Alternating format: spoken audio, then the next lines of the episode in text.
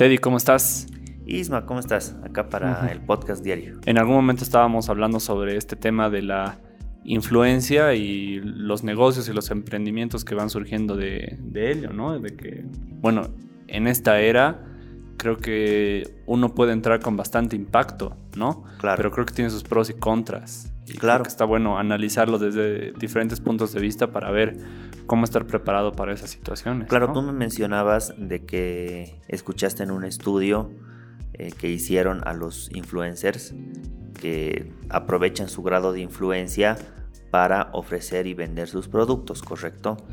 Pero sus productos, eh, si, bien estos productos en tema de publicidad ya lo tienen y, se pueden vender más rápido que un producto normal con las técnicas tradicionales de marketing, que llega un momento en que cuando realmente intentan entrar al mercado, pero ya haciendo competencia a empresas grandes, eh, les irá bien a la primera, pero continuar eso tienden al fracaso, ¿no? Claro, claro. Digamos que entre comillas ganas la batalla, pero no la guerra. Claro, claro, sí, sí, sí. Tienes razón. Y eso ha pasado, y eso pasa, y no, no solo ha pasado, sino eso está pasando eh, con la mayoría de los influencers, ¿no? Sacan sus productos y bueno, después de haber sacado el producto estrella, listo, vuelven a sacar otro producto se dan cuenta que no, pues que, a la larga están intentando entrar con un producto similar, tal vez un precio más caro. La gente ya se ha dado cuenta que tampoco hay mega calidad en el, en el producto del influencer. Ya pierde credibilidad, ¿cierto? Sí, y bueno, como dices, sobre todo la, la parte eh, nada cruel del marketing, ¿no? Que obviamente las empresas una vez que una, una vez que ya se dan cuenta de la situación ya entran con estrategias más agresivas, ¿no? Claro. Y ahí es donde tienes que estar preparado y ahí es donde tú me recomendabas, ¿no? Desde tu punto de vista, ¿qué debería ser una Claro, ¿qué debería ser un influencer? Claro. claro. En realidad, ¿qué debería ser un influencer para mantener eh, vivo el negocio que, está creando? Porque en realidad está creando marca. Y lo mejor, el, el tema de crear una marca es el tema de crear la conexión directa con el cliente. Entonces tú ya tienes una conexión directa con tu cliente, con tu público, pero no, no, es solo ser influencer por ser influencer, o sea, tú tienes que llegar a apuntar un nicho para posteriormente monetizarlo, porque si no, no tendría sentido el entrar a un grado de influencia, ¿no? O sea, estarías perdiendo el tiempo. Yo creo que cualquier influencer, así haga contenido de ocio o así haga contenido de valor, tiene que perfilar a monetizar su perfil. Eso es un hecho. Y aquí estábamos... Mm, hablando también del, caso de Gymshark. Sí, eh, hay muchas personas que se van a identificar con, esta marquita, que es una marca en realidad de, ropa deportiva. Sí. Esta marca ha sido creada el 2012 por Ben Francis, que, es un influencer, ¿no? Es, un influencer dedicado íntegramente al fitness y al culturismo. Pero ¿cuál fue la estrategia de Gymshark? Para empezar, es que, bueno, conoció muy bien a los clientes del sector para empezar, ganó ese grado de influencia y sacó su línea de ropa deportiva. Sí, sí, creo que empezó con una plataforma, ¿no? En la cual iba vendiendo claro, todo tipo de productos. Iba vendiendo todo tipo de productos porque no solo vendía ropa deportiva, sino también vendía suplementos. Claro. Vendía sus suplementos, aparte vendía ropa deportiva y todas esas indumentarias para, para gimnasio. Sí. Entonces, fuera de eso, es que él utilizó una plataforma eh, que era Shopify nunca tuvo almacenes, ¿no? Porque era directamente de la, de la producción, de la línea de producción al, cliente. Entonces él utilizó dropshipping, que, que es una estrategia interesante de venta. Sí, que bueno, para la época era algo claro, era, muy estratégico, digamos. Era estratégico y novedoso, porque ninguna empresa grande utilizaba esta estrategia. Empresas grandes como Nike, Puma siempre tenían sus almacenes, ¿no? Sí.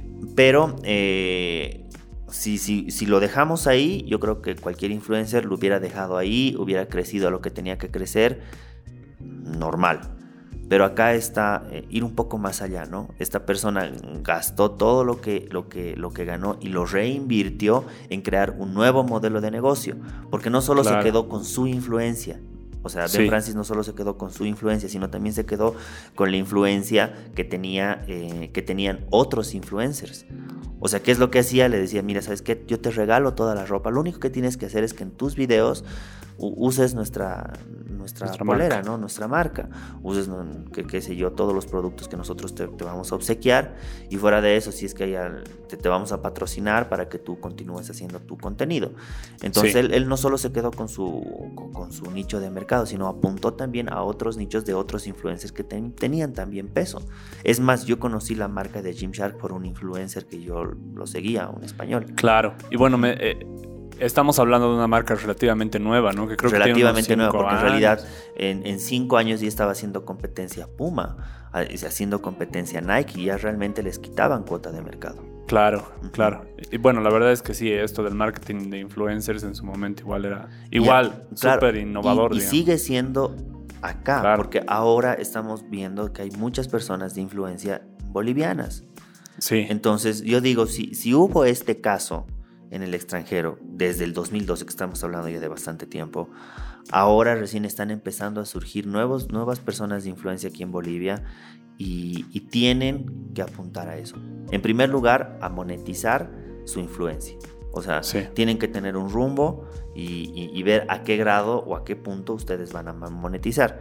Y lo segundo es crear una estrategia de negocios de siempre reinventarse. O sea, siempre dar nuevas estrategias de comercialización, nuevos modelos de negocio.